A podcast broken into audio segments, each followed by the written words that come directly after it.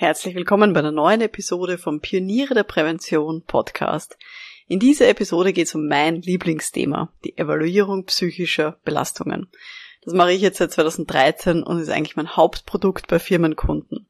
Nach dieser Episode kennen Sie die Antworten auf die häufigsten Fragen zu diesem Thema, die immer wieder in Organisationen auftauchen. Schön, dass Sie mit dabei sind. Um in Betrieben wirklich etwas zu bewegen, braucht es mehr als Fachwissen. Pioniere der Prävention. Psychologische Impulse für Ihren Erfolg in Arbeitssicherheit und Gesundheitsmanagement. Veronika Jackel inspiriert Präventionsexpertinnen und Experten mit Empathie und Energie. Profitieren auch Sie vom Know-how der erfahrenen Arbeitspsychologin Veronika Jackel. Liebe Pioniere der Prävention, ich gebe Ihnen heute ehrliche Antworten auf die häufigsten Fragen, die mich immer wieder erreichen, rund um diese psychische Gefährdungsbeurteilung oder wie es in Österreich so schön heißt, die Evaluierung psychischer Belastungen. Ich mache das praktisch seit 2013. Seitdem das auch gesetzlich verankert wurde, ist das auch mein Hauptprodukt bei Firmenkunden. Es ist auch ein riesiges Thema, immer wenn ich Seminare gebe. Und seit 2014 mache ich das wirklich viel. Also ich bilde ArbeitsmedizinerInnen aus, Sicherheitsfachkräfte, bilde auch Arbeitsinspektorinnen aus. Also das ist wirklich so mein, mein Hauptthema, könnte man sagen, aus der Arbeitspsychologie, mit dem ich viel unterwegs bin und wo mich dann auch viele Leute kennen. Bevor wir loslegen heute, sind Sie schon Mitglied in der Online-Akademie für Pioniere der Prävention? Wahrscheinlich schon. Falls nicht, schauen Sie doch gern mal vorbei unter pionierederprävention.com. Ja, die Akademie beinhaltet eine große Kursbibliothek, unter anderem nämlich mit einem großen Kurs zur psychischen Gefährdungsbeurteilung und zusätzlich sind wir eben ein internationales Netzwerk von Expertinnen in der betrieblichen Prävention. Ich würde mich freuen, wenn wir uns dort sehen. Ja, also 2013 habe ich jetzt schon gesagt, kam diese Evaluierung psychischer Belastungen auf. Im, am 1. Jänner ist es in Österreich ins Gesetz gegossen worden und ich glaube am 1. Juli 2013 dann auch in Deutschland. Und seither habe ich jetzt schon über 60 Organisationen dabei begleitet, das durchzuführen, habe zum Teil mehrfach das auch schon gemacht. Das waren über 30.000 Beschäftigte, die ich da begleiten durfte, habe ich mal ausgerechnet. Und das sind nur die, die ich wirklich auch in ähm, Workshops und eben auch bei, bei eigenen Projekten begleitet habe. Und ja, das sind zum Teil wirklich großartige Ergebnisse gewesen, die wir da erreichen konnten mit so einer Evaluierung psychischer Belastungen. Also ich darf vielleicht mal zitieren, mir hat mal eine Abteilungsleiterin ein E-Mail geschickt, und zwar nachdem wir die Maßnahmen besprochen haben für ihre Abteilung. Und ich zitiere mal, sie hat geschrieben, im Übrigen haben wir heute bereits Ihre Verbesserungsvorschläge angewendet. Der Personalleiter hat auch schon brav mitgemacht. Wir haben uns an die vereinbarte Sitzungszeit gehalten und die Mittagspause sitzungsfrei gemacht. Das war schon mal der erste Schritt. Nochmals herzlichen Dank für Ihre Unterstützung. Ja, das habe ich total schön gefunden, wenn man da eben sieht, dass die Leute dann, wenn es eben gut gemacht ist und wenn die ja diese Workshops auch was bringen, dass das dann auch wirklich machen, dass dann diese, diese Maßnahmen gegen psychische Belastungen auch tatsächlich umgesetzt werden. Und das ist dann nachhaltig. Mir hat auch einmal eine Personalleiterin von so einem ja, mittelständischen Produktionsunternehmen hat mir mal gesagt, ähm, nachdem ich eben auch so die Ergebnisse präsentiert hat, hat gesagt, Wahnsinn, keine Mitarbeiterumfrage der Welt kann so tief in ein Unternehmen eindringen wie so eine Evaluierung psychischer Belastungen. Da wird ja wirklich die ganze Firma durchleuchtet. das habe ich nur, ja, ihr nur zustimmen können. Das ist tatsächlich was, wo ich sage, so tief schaut man normalerweise nicht rein in eine Organisation. Und deswegen finde ich das eben auch so spannend, so eine Gefährdungsbeurteilung zu machen.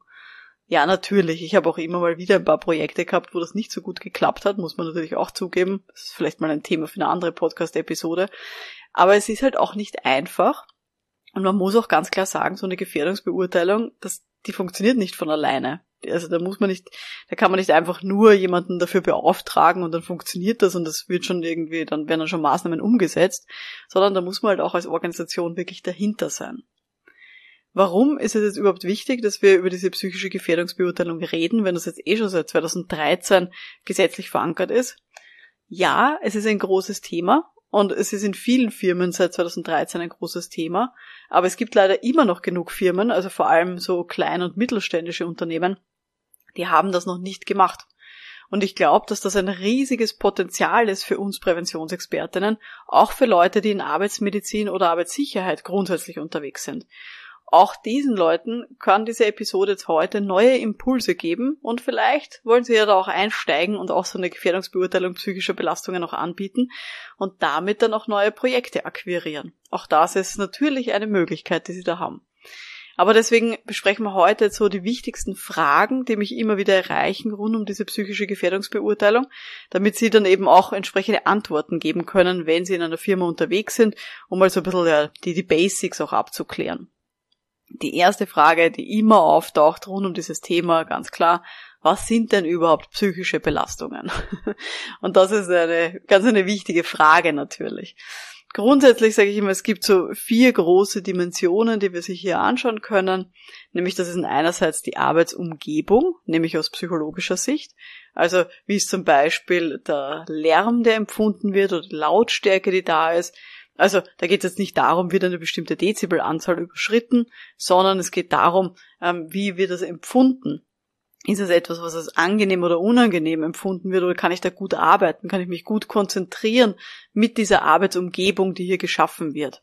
Da denke ich auch an die Arbeitsausstattung, wie zum Beispiel äh, Software. Also ist die sozusagen Software ergonomisch gestaltet, finde ich da immer alle Informationen, die ich brauche. Also das ist die erste Dimension, Arbeitsumgebung inklusive Ausstattung. Zweite große Dimension bei den psychischen Belastungen sind die Tätigkeiten oder auch die Arbeitsaufgaben. Also da sage ich dann immer, ja, was machen Sie denn den lieben langen Tag? Ist das abwechslungsreich? Ist das langweilig? Ist es zu viel? Ist es zu wenig? All das gehört in diese Dimension der Tätigkeit rein.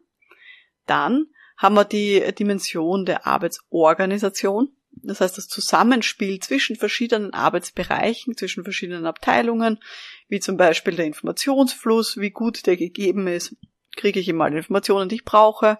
Wenn ich eine Frage habe, weiß ich, wenn ich anrufen kann, erreiche ich diese Person auch. Solche Dinge. Zum Bereich der Arbeitsorganisation gehört auch dazu ähm, die ganze Thema der Arbeitszeit und Zeitorganisation, wie zum Beispiel Schichtplanung oder auch Überstunden, äh, ob die gemacht werden müssen. Auch das fällt in diese Dimension rein. Und dann haben wir noch die vierte große Dimension, nämlich das Sozial- und Organisationsklima. Das ist so, ich sage mal mal als Zwischenmenschliche.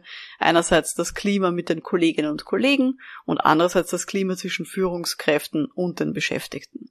Also das sind so die vier großen Dimensionen. Was sind psychische Belastungen?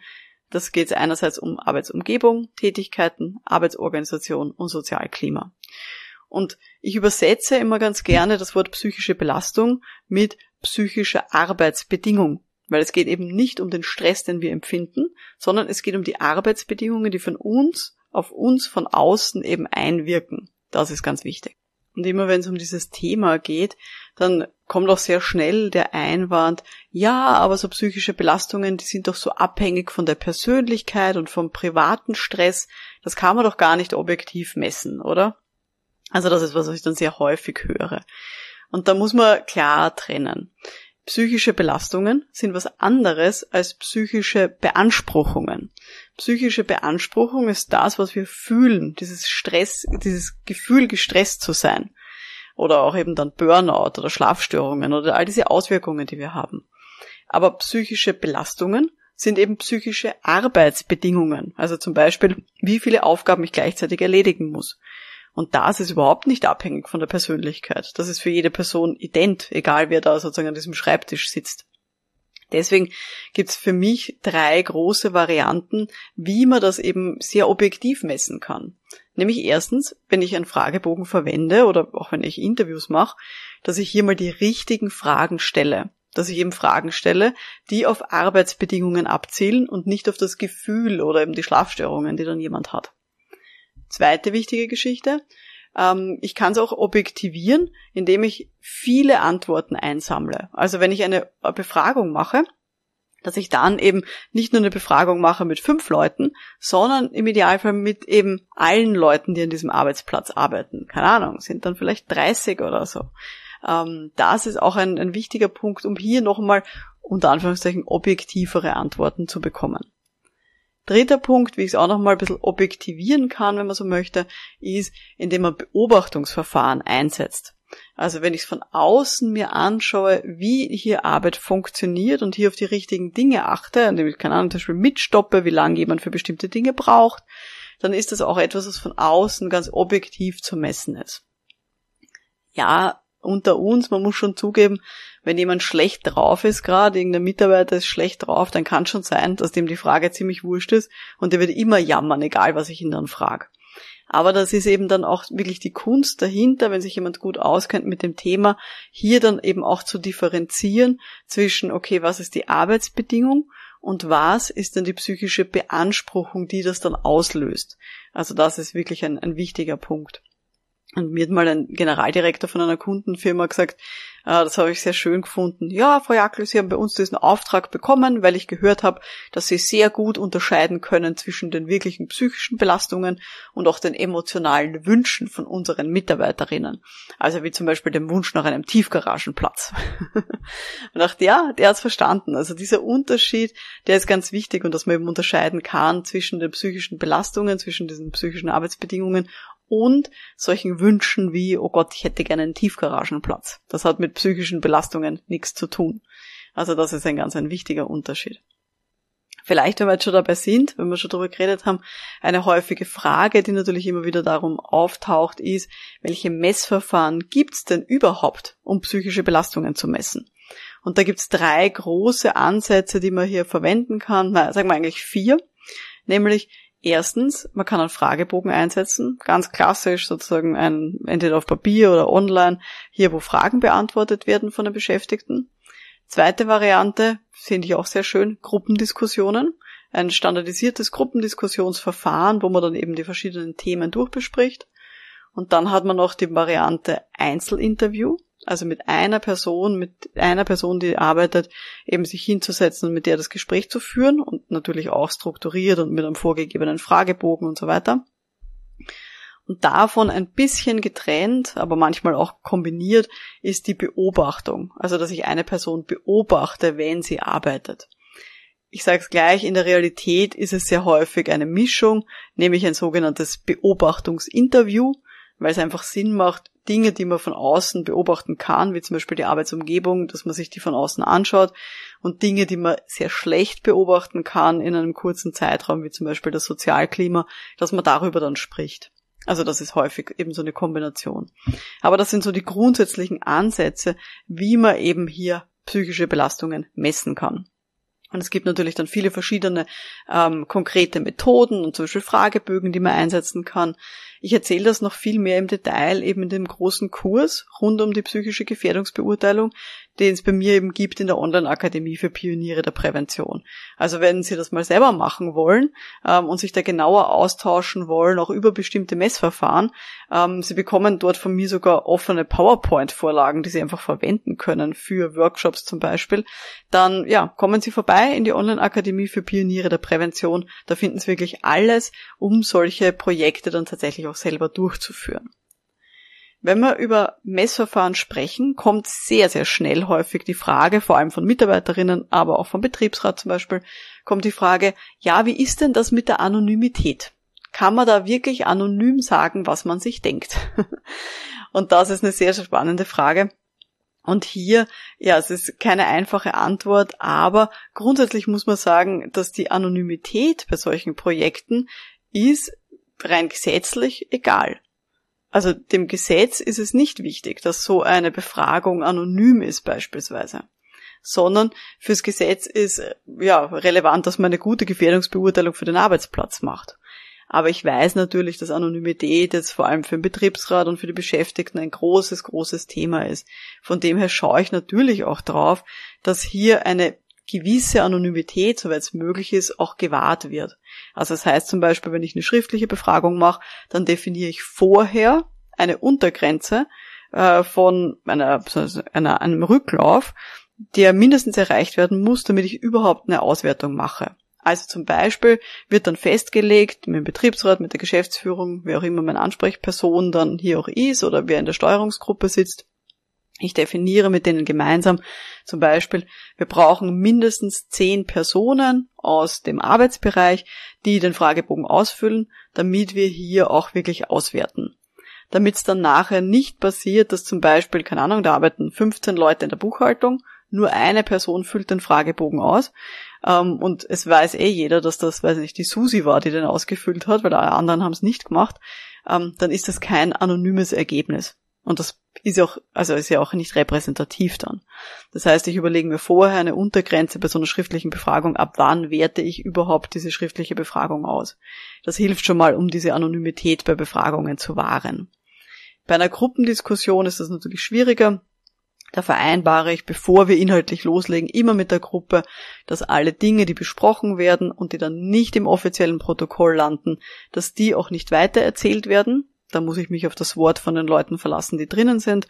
Ich gebe den Leuten auf jeden Fall immer mein Wort und sage, alles, was sie hier erzählen und was dann nicht im Protokoll steht, sie können sicher sein, ich werde es nicht weiter erzählen und ich werde es auch niemanden sozusagen weitertragen wie der Geschäftsführung oder so. Ich mache dann immer den Scherz und sage den Leuten, sie haben ein Glück, ich bin sehr vergesslich, also wenn ich hier rausgehe und es steht nicht im Protokoll, dann werden sie es auch in zwei Wochen gar nicht mehr wissen. ähm, Genau, und bei Interviews ist es ja nochmal echt das Schwierigste, wenn ich ein Einzelgespräch führe mit einer Mitarbeiterin oder einem Mitarbeiter, dann ist das mit der Anonymität echt schwierig. Dann mache ich es aber ähnlich wie bei der Gruppendiskussion, nämlich dass ich nur Dinge ins Protokoll reinnehme, die diese Person mir auch freigegeben hat. Mache ich bei einer Gruppendiskussion auch so. Auch da kommen nur Dinge rein ins offizielle Protokoll, wo die ganze Gruppe sagt, ja, ist in Ordnung, dass das da drinnen steht. Und das mache ich bei Einzelinterviews genauso. Das heißt, wenn ich kritische Punkte habe, wo ich mir denke, ah, bin mir nicht sicher, ob die Person möchte, dass das so drinnen steht, wie keine Ahnung, sie streitet sich oft mit dem Chef oder äh, die Chefin ähm, ist, ähm, weiß nicht, gibt widersprüchliche Anweisungen, dann bespreche ich das mit der Person, ob das okay ist, wenn sie ins Protokoll kommt, beziehungsweise wie es formulieren darf. Wenn ich hingegen eine, ein Beobachtungsinterview mache und ich beobachte, bestimmte Dinge, dann ist es natürlich, dann brauche ich es nicht anonymisieren, weil dann kann ich ja hier rückmelden und sagen, wissen Sie, ich war da am Donnerstag und habe beobachtet, wie folgende Geschichte war, und dann brauche ich hier diese Anonymität nicht, weil ich ja hier niemanden schützen muss, weil ich ja hier eine objektive Beobachtung gemacht habe. Also das sind so ein bisschen meine Ansätze, wie ich mit diesem Anonymitätsthema umgehe. Gut. Jetzt haben wir mal so ein bisschen die Basics geklärt. Jetzt fragen Sie sich vielleicht auch, wie läuft so eine Evaluierung, so eine Gefährdungsbeurteilung überhaupt ab? Was sind da eigentlich die einzelnen Schritte? Letztendlich läuft es ab wie jede andere Gefährdungsbeurteilung auch. Also wenn Sie ähm, in der Arbeitssicherheit tätig sind und solche Gefährdungsbeurteilungen machen, wird wahrscheinlich ähnlich sein. Als erstes muss ich mir überlegen, wie mache ich denn diese Gefährdungsbeurteilung? Es ist natürlich bei der Psyche ein bisschen komplexer. Ich muss mir auch ähm, Methoden überlegen, muss das abstimmen mit dieser Organisation. Aber ich muss mir vorher sozusagen ein, ein Konzept bereitlegen und muss auch wissen, wer sind meine Ansprechpersonen in dieser Firma für dieses Thema. In der Regel für so eine psychische Gefährdungsbeurteilung mache ich vielleicht sogar eine Steuerungsgruppe. Das heißt, ich stelle eine Gruppe von Menschen zusammen, die sich dann mit diesem Thema intensiver beschäftigt. Das habe ich wahrscheinlich in der Arbeitssicherheit so nicht. Bevor ich dann loslege, werde ich zuerst mal die Beschäftigten darüber informieren, was auf sie zukommt. Das heißt, dass sie zum Beispiel eine Befragung ausfüllen sollen oder dass sie eingeladen werden zu einer Gruppendiskussion. Also diese Vorabinformation ist auch etwas, was extrem wichtig ist, was ich eigentlich bei jeder Gefährdungsbeurteilung irgendwie empfehlen würde, dass die Leute wissen, was da auf sie zukommt. Aber ich weiß auch, dass das natürlich bei einer psychischen Gefährdungsbeurteilung viel, viel wichtiger nochmal ist. Dass die Leute auch Fragen stellen können, ähm, wenn sie ja sich unsicher sind, ob sie da mitmachen sollen. Dann kommt die Erhebung, also eben dieses Messverfahren, das ich einsetze, egal was das jetzt ist. Und danach die Bewertung der Ergebnisse. Das heißt, ich muss mir dann auch anschauen, was sind das für Ergebnisse und wo sind jetzt psychische Belastungen, also Arbeitsbedingungen, die in Ordnung sind, wo wir ein Hackerl drunter machen und was sind Arbeitsbedingungen, wo auf jeden Fall Maßnahmen geplant werden müssen oder umgesetzt werden müssen. Also diese Differenzierung ist auch ganz wichtig. Dann geht es darum, hier mit den verantwortlichen Maßnahmen zu planen, das zu dokumentieren ähm, in den jeweiligen Dokumenten, die da existieren und das ist auch wieder vielleicht ein bisschen eine Spezialgeschichte bei der psychischen Gefährdungsbeurteilung. Nachher wieder alle Beschäftigten darüber informieren, was jetzt rausgekommen ist. Was waren die Ergebnisse und auch welche Maßnahmen werden davon jetzt abgeleitet. Also auch das ist hier ein wichtiger Punkt, der wahrscheinlich bei der psychischen Gefährdungsbeurteilung eher wichtig ist als jetzt vielleicht ähm, bei einer Gefährdungsbeurteilung im Bereich Arbeitssicherheit. Ja, und dann sage ich meinen Kunden immer, der Schluss ist das, was wirklich anstrengend ist, weil dann geht es darum, diese Maßnahmen auch tatsächlich umzusetzen. Und das kann manchmal bei so einer psychischen Evaluierung heißen, ich muss äh, als Führungskraft mich anders verhalten oder ich muss meinen Arbeitsalltag organisi anders organisieren. Also da geht es dann wirklich ums, ums Eingemachte. Und dann, irgendwann in der Zukunft, sollte ich auch messen, ob ich jetzt tatsächlich hier diesen Fortschritt, diese Verbesserung erzielt habe, die ich gerne hätte. Also das kommt dann natürlich auch dazu. Ja, das sind so ein bisschen der, der Standardablauf, der eigentlich in jeder Organisation so ausschaut, egal mit wem ich da zusammenarbeite, egal wie groß oder wie klein die Firma ist. Natürlich, in einer großen Firma dauert jeder einzelne Schritt viel länger und in einer kleinen Firma kann ich das vielleicht manchmal beschleunigen oder ich kann manchmal Schritte auch zusammenziehen. Aber letztendlich ist das der Standardablauf, wie sowas immer ausschaut. Ich werde dann noch sehr häufig gefragt, hm, was bringt denn so eine Evaluierung, so eine Gefährdungsbeurteilung überhaupt? Das kann doch gar nichts ändern. Und es ist tatsächlich so, und das ist eine ehrliche Antwort, es ist natürlich sehr davon abhängig, wie sind die Führungskräfte vor Ort, ähm, was heißt, was können die umsetzen, welchen Handlungsspielraum haben die, wie sehr sind die davon überzeugt, dass das jetzt was hilft, wenn wir hier bestimmte Maßnahmen umsetzen.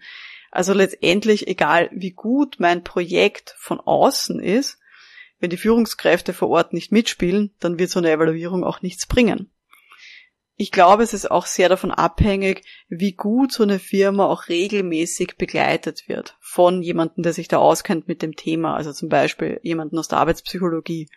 Wenn das eine einmalige Geschichte ist und dann macht man dann nie wieder was, wird es wahrscheinlich auch nicht sehr nachhaltig sein. Also deswegen ist wichtig, hier auch regelmäßig sich diesem Thema auch zu widmen und hier, ja, das auch regelmäßig auf der Agenda einfach zu haben. Ich werde dann auch sehr häufig gefragt, okay, und wann ist so eine Gefährdungsbeurteilung dann wirklich erledigt? Das ist nicht so einfach zu beantworten, weil eigentlich ist es ja so ein, ein Kreislauf, so ein kontinuierlicher Verbesserungsprozess. Also das heißt, wenn ich hier durch bin mit meiner Erhebung und mit der Maßnahmenplanung und ich habe die ersten Maßnahmen umgesetzt, dann geht es ja darum zu messen, ob diese Maßnahmen tatsächlich auch das bewirkt haben, was sie bewirken sollen. Gerade in der Psychologie kann es passieren, dass man manchmal den Stress von einer Abteilung zur nächsten verschiebt, ohne dass man das wollte. Oder dass es vielleicht vorher so intendiert war, aber das kann halt vorkommen.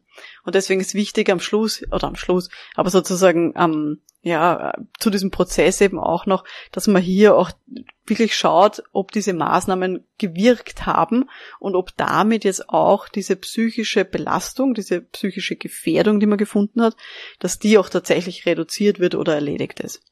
Also das ist so ein bisschen eine stetige Geschichte und dann sollte man natürlich auch regelmäßig so eine Gefährdungsbeurteilung machen, vor allem dann, wenn sich hier grundlegend Dinge verändern in einer Organisation, wenn neue Führungskräfte kommen, wenn umstrukturiert wird, wenn neue Aufgaben existieren, immer dann sollte ich diesen Kreislauf wieder von vorne starten. Also es ist ja ein kontinuierlicher Verbesserungsprozess. Und letzte Frage, die auch immer wieder auftaucht, ist, ja, wer darf denn das überhaupt machen? Wer darf so eine Gefährdungsbeurteilung, so eine Evaluierung überhaupt machen? Es gibt in Österreich dazu im Arbeitnehmerinnen-Schutzgesetz keine Vorgaben. Jeder, der sich dazu berufen fühlt und eben auch die Kompetenzen hat dafür, darf das durchführen. Es darf sogar die Geschäftsführung selber machen, wenn sie das kann.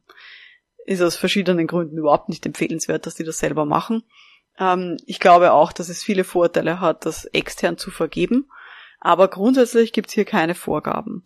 Auch in Deutschland ist es so, dass auch ArbeitsmedizinerInnen oder SIFAs das genauso machen können. Also man muss keine Ausbildung haben als Arbeitspsychologe, als Arbeitspsychologin. Sondern es geht darum, sich hier in diesem speziellen Themenfeld gut auszukennen, ja, und da vielleicht irgendeine Grundausbildung gemacht zu haben oder vielleicht einen kleinen Online-Kurs dazu. Also das ist so ein bisschen die, die Hauptthemen und auch die wichtigsten Fragen, die mich dazu immer erreichen. Wenn Sie noch weitere Fragen haben zur psychischen Gefährdungsbeurteilung, melden Sie sich gerne bei mir unter veronika.pionierederprävention.com, einfach eine E-Mail hinschicken. Ähm, oder wenn ihr eh schon Mitglied seid in der Online-Akademie, dann gerne ins Forum posten. Ich helfe jederzeit sehr, sehr gerne, wenn ihr da irgendwo ansteht oder wenn es da noch Fragen gibt. Vielleicht als Ergänzung, wenn Sie dieses Thema jetzt mehr interessiert, hören Sie mal rein in die Podcast-Episode Nummer 14. Die lautet, so machen Sie psychische Belastungen zum Thema. Da rede ich darüber, wie man überhaupt, ja, dieses ganze Psychothema, ja, reinbringen kann in eine Organisation, so dass man überhaupt mal drüber spricht und dass es mal wichtig ist. Also wie kann man hier das zu einem Thema machen? Episode Nummer 14 für alle, die das interessiert. Gut, und wenn Sie jetzt jemanden kennen, für den jetzt diese Episode wertvoll gewesen sein kann, dann freue ich mich natürlich über eine Weiterempfehlung. Ähm, empfehlen Sie das gerne weiter an Leute, die sich mit diesem Thema beschäftigen oder die sich mit diesem Thema beschäftigen sollten. mein Name ist Veronika Jackel. Vielen Dank fürs Dabeisein und wir hören uns dann in der nächsten Episode. Bis dahin, alles Gute. Ciao.